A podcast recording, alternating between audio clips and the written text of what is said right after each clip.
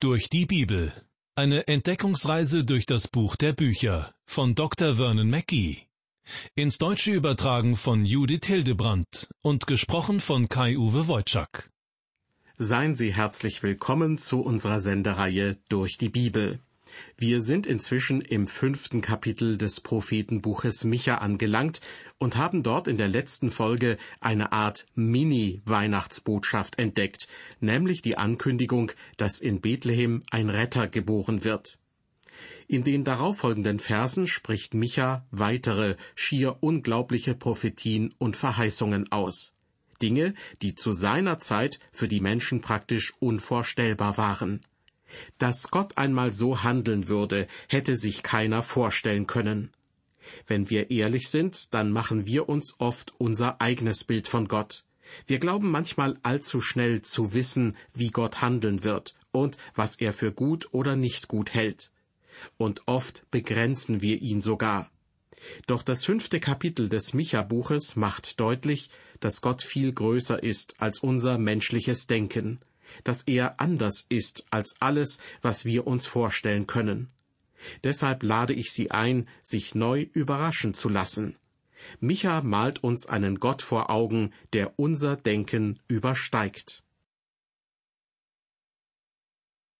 Auf den ersten Vers aus dem Micha-Buch Kapitel 5 bin ich bereits in der letzten Sendung ausführlich eingegangen.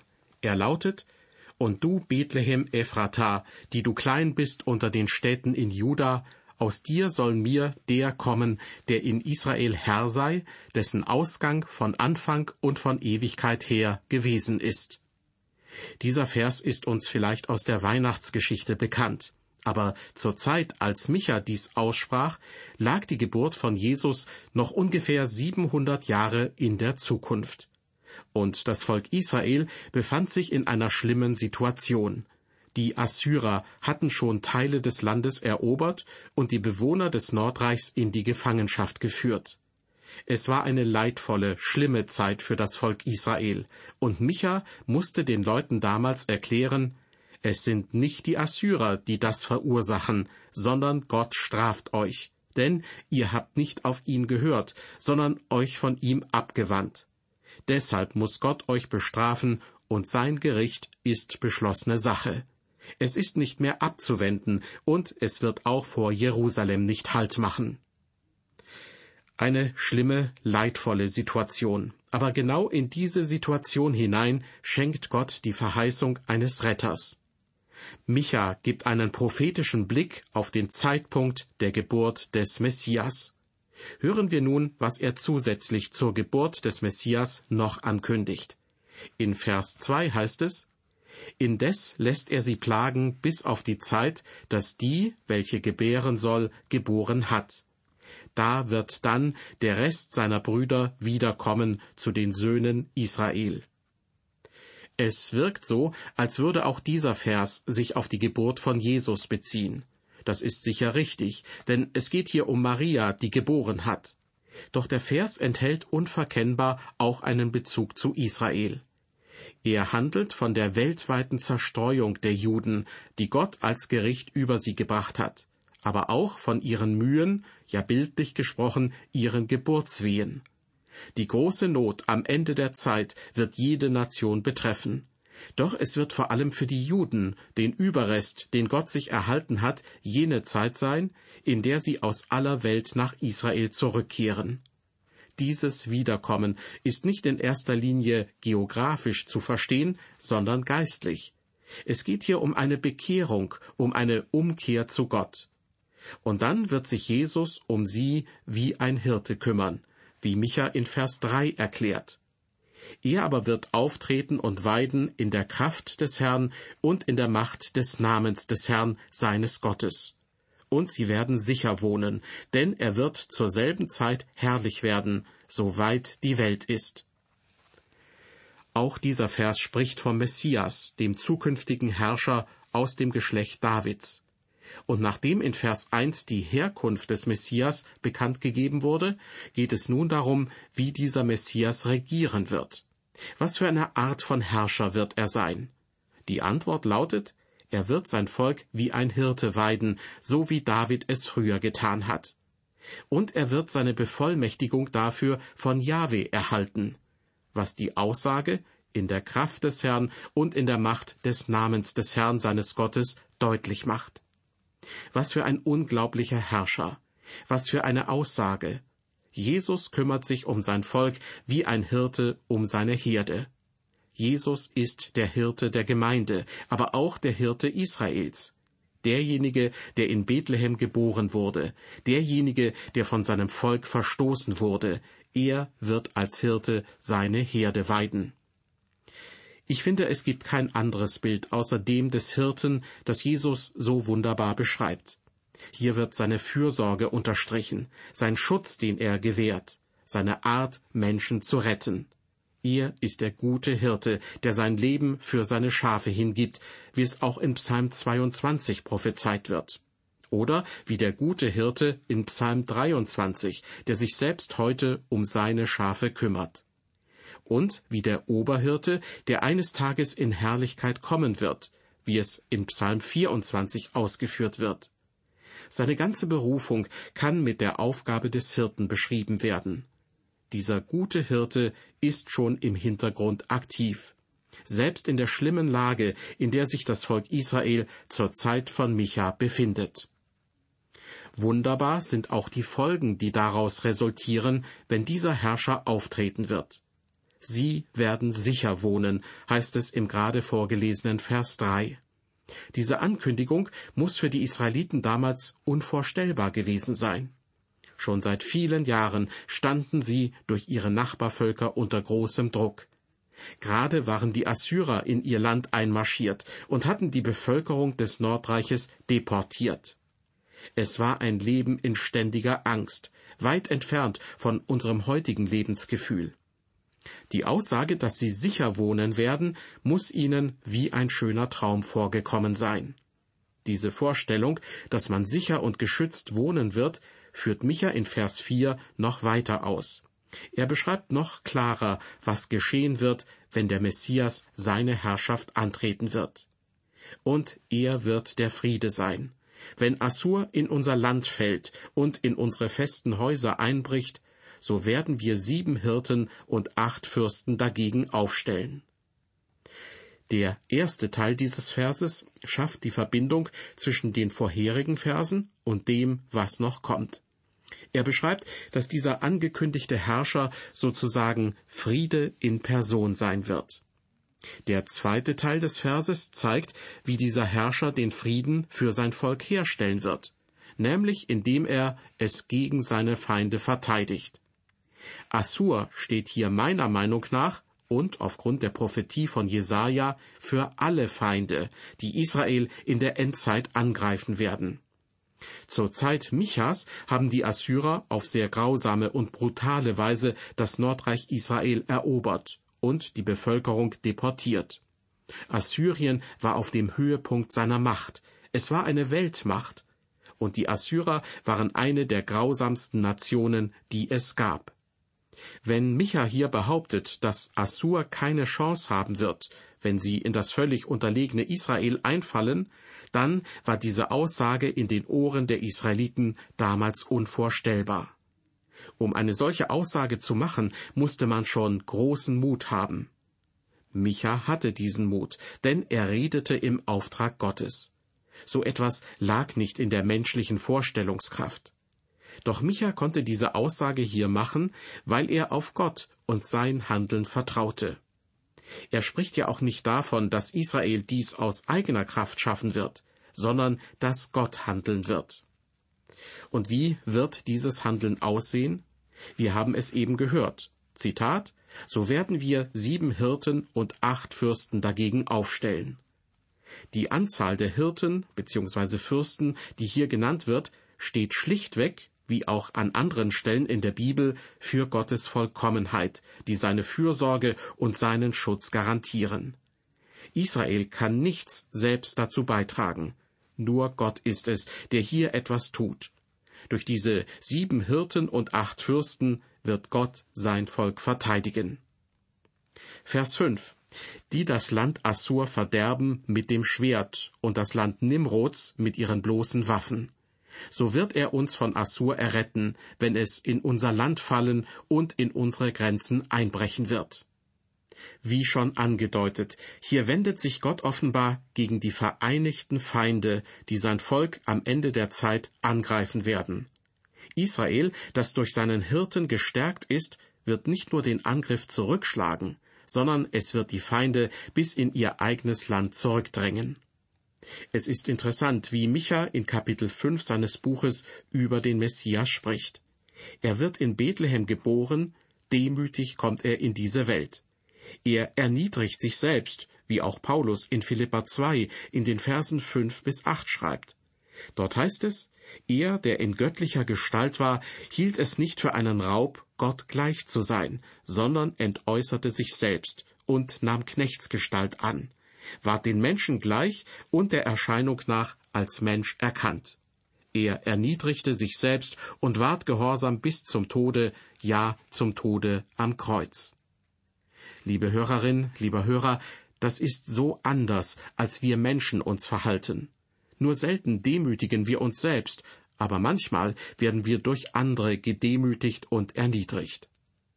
Der Apostel Paulus macht in den gerade zitierten Versen aus dem Philipperbrief einige Aussagen über den zukünftigen Herrscher. Als erstes stellt er fest, dieser Herrscher, Jesus, erniedrigte sich selbst. Er entäußerte sich. Wovon? Nicht von seiner Göttlichkeit. Auch das Baby, das hilflos an der Brust von Maria lag, war nach wie vor göttlich. Jederzeit hätte Jesus, auch später noch, mit einem Wort das Universum in Bewegung setzen können. Jesus war Gott und gleichzeitig Mensch. Doch er begrenzte sich, schränkte sich ein aus eigenem Antrieb. Das widerspricht der menschlichen Natur.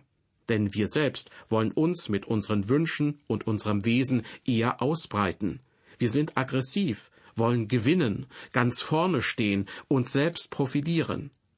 Wir Menschen sind auf uns konzentriert, wollen uns durchsetzen, sind selbstsüchtig.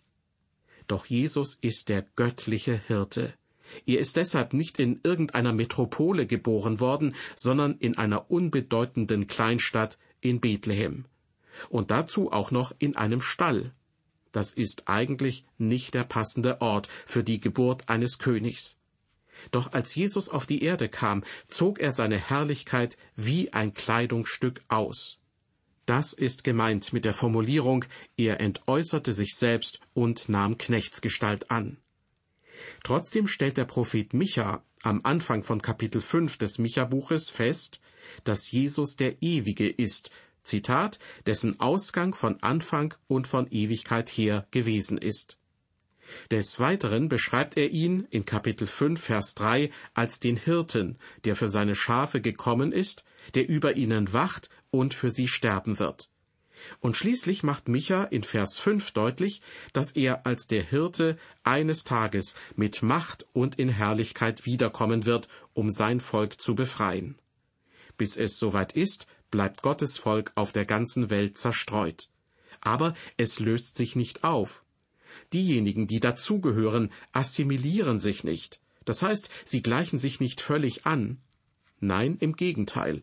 Und darin unterscheidet sich das Volk Israel von anderen Völkern, wie Micha in Vers 6 voller Staunen vorhersagt.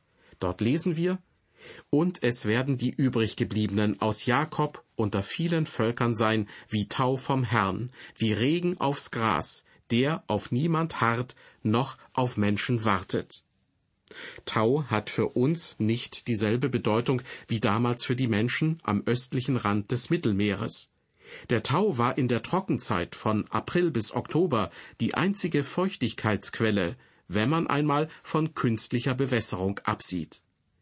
Er war notwendig für die Pflanzen und man brachte ihn in direkte Verbindung mit Gott. Der Tau kam von Jahwe. Damit war er ein Geschenk, nicht etwas, über das man frei verfügen konnte. So steht hier, wie auch an anderen Stellen der Bibel, der Tau, genauso wie der Regen, für Gottes Segen. Damit ist auch die Aussage dieses Verses klar. Gott segnet die Nationen durch sein Volk, das unter ihnen lebt. Die Israeliten werden eine segensreiche Wirkung entfalten unter den Völkern, unter denen sie leben. Gemeint ist hier der Überrest Jakobs, der unter dem zukünftigen messianischen König leben wird. Das jüdische Volk ist in der Vergangenheit oft angefeindet und sogar verfolgt worden, aber es ist nicht untergegangen. In den Versen sieben und acht schreibt Micha, ja, die übriggebliebenen aus Jakob werden unter den Heiden inmitten vieler Völker sein, wie ein Löwe unter den Tieren im Walde, wie ein junger Löwe unter einer Herde Schafe, dem niemand wehren kann, wenn er einbricht, zertritt und zerreißt. Denn deine Hand wird siegen gegen alle deine Widersacher, dass alle deine Feinde ausgerottet werden. In den meisten Phasen der Geschichte war das nicht der Fall. In manchen Zeiten schien es gar so, als würde der Untergang der Juden bevorstehen. Auch heute scheint Israel klein und schwach zu sein. Doch Gottes Versprechen steht und hat sich in der Vergangenheit schon oft bewahrheitet. Gleichgültig, wie viel Leid man seinem Volk angetan hat, es hat nicht aufgehört zu existieren und ist immer wieder aufgestanden. Das gilt besonders für die Endzeit, wenn das Volk Israel seinen wahren Messias erkennen und ihm gehorchen wird. Er wird Israel zu einer führenden Nation in der Welt machen, die stark und bedeutend sein wird. Dies wird durch Jesus, den Hirten, geschehen. Dann wird Israel sein wie ein Junglöwe, der unter den Tieren im Wald oder bei den Schafherden auf Jagd geht. Zu Michas Zeiten waren die Ufer des Jordan mit dichtem, urwaldähnlichem Gestrüpp bewachsen, und in diesem dichten Wald lebten syrische Bären und Löwen, die etwas kleiner als die afrikanischen Löwen waren, aber nicht weniger gefährlich. Diese Tiere gingen teilweise bis in die judäische Wüste auf Beutefang und stellten eine Gefahr dar. Diese Aussage steht im Kontrast zu der vorherigen Aussage, dass Israel wie Tau für die Völker sein wird. Beides wird der Fall sein. Israel wird eine belebende, segensreiche Wirkung haben, aber es wird in mancher Hinsicht auch eine zerstörende Wirkung in der Völkerwelt haben. Israel wird zum Segen oder zum Fluch werden. Klar ist aber, dass nicht Israel selbst diese Wirkung erzielt, sondern dass Gott dahinter steht denn deine Hand wird siegen, heißt es in Vers 8, gegen alle deine Widersacher, dass alle deine Feinde ausgerottet werden.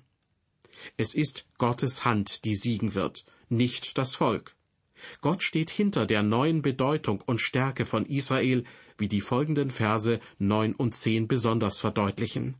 Hier wird klar, Gott wird an seinem Volk handeln, das sich immer wieder auf seine eigene Stärke verlassen hat.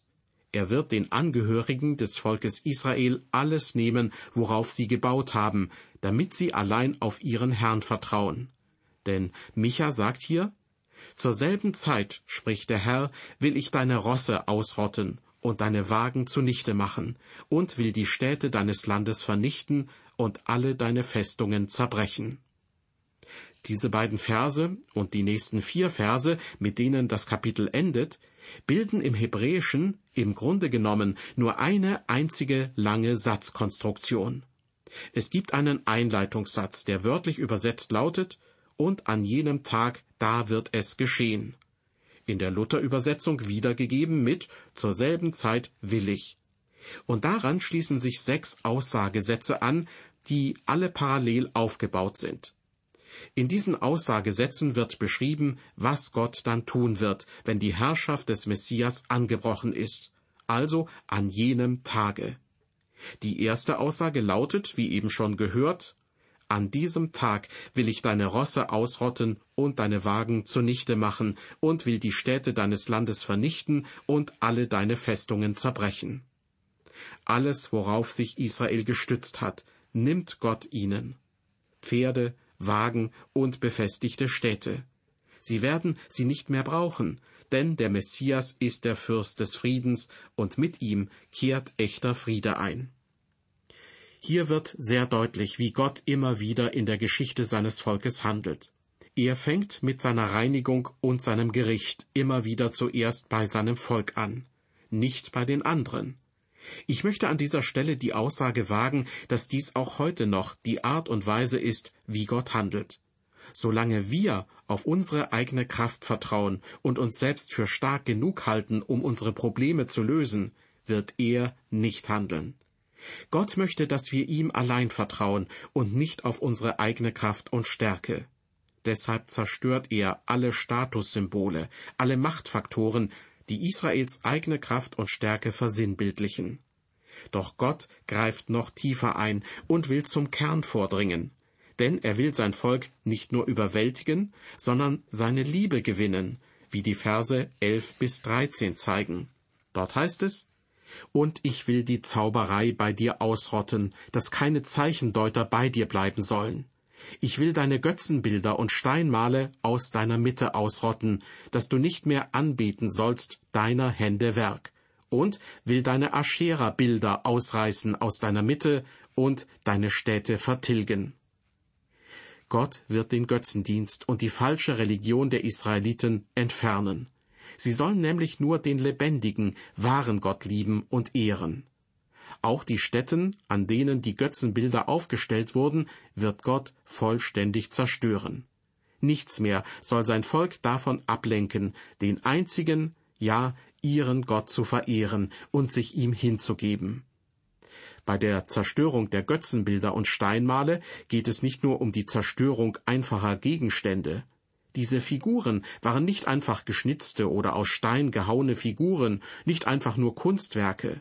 Nein, sie waren die sichtbaren Repräsentanten einer Gottheit. Sie hatten die Funktion, die Kraft dieser Gottheit zu repräsentieren. Sie waren damit ein Tor zur unsichtbaren Welt. Ihnen wurden schöne Kleider angezogen, ihnen wurden Opfer dargebracht, und man betete sie an. Sie standen damit in direkter Konkurrenz zu Gott. Wenn die Israeliten alle diese zur Zauberei und zum Götzenkult gehörigen Utensilien nicht mehr haben würden, dann bedeutete das gleichzeitig, dass in ihrem Herzen nur noch Platz für den einzigen und wahren Gott sein würde. Im nächsten Vers wird nun deutlich, dass die Israeliten keine Angst vor dieser Zerstörung zu haben brauchen. Sie müssen sich nicht sorgen, dass diese Gottheiten oder irgendwelche Völker ihnen Schaden zufügen werden, wenn sie sich von ihnen lossagen. Denn Gott selbst wird ihr Schutz sein gegen alle Feinde, die sich gegen sie aufmachen. Micha schreibt in Vers 14, Und ich will mit Grimm und Zorn Vergeltung üben an allen Völkern, die nicht gehorchen wollen. Dieses letzte Gerichtswort richtet sich noch einmal an die Völker. Und zwar spricht Micha von den Völkern, die sich gegen Gottes Volk wenden und es zu zerstören versuchen. Während menschliche Vergeltung immer ungerecht ist, ist Gottes Rache, sein Gerichtshandeln immer gerecht. Gott schießt niemals über das Ziel hinaus. Der Messias selbst wird dafür sorgen, dass das Volk Israel Frieden und Segen erlebt. Er wird auch diejenigen aus den Völkern zu sich ziehen, die ihn als Messias anerkennen aber er wird denen auf unbarmherzige Weise entgegentreten, die sich gegen sein Volk wenden. Das fünfte Kapitel des Micha-Buches hat uns dazu herausgefordert, zu überlegen, worauf verlassen wir uns eigentlich? Was sind unsere Sicherheiten im Leben? Wodurch lassen wir uns davon ablenken, den lebendigen Gott, unseren Hirten, mit ganzem Herzen zu lieben, ihm zu dienen, auf ihn zu hören und ihm zu gehorchen?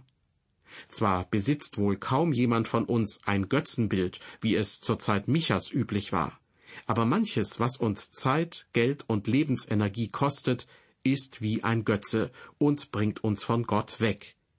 Er will jedoch, dass wir unseren Blick auf ihn ausrichten und uns allein auf ihn verlassen. Mit diesen Gedanken möchte ich mich von Ihnen verabschieden. Es wäre schön, wenn Sie auch bei der nächsten Folge unserer Sendereihe durch die Bibel wieder dabei sind.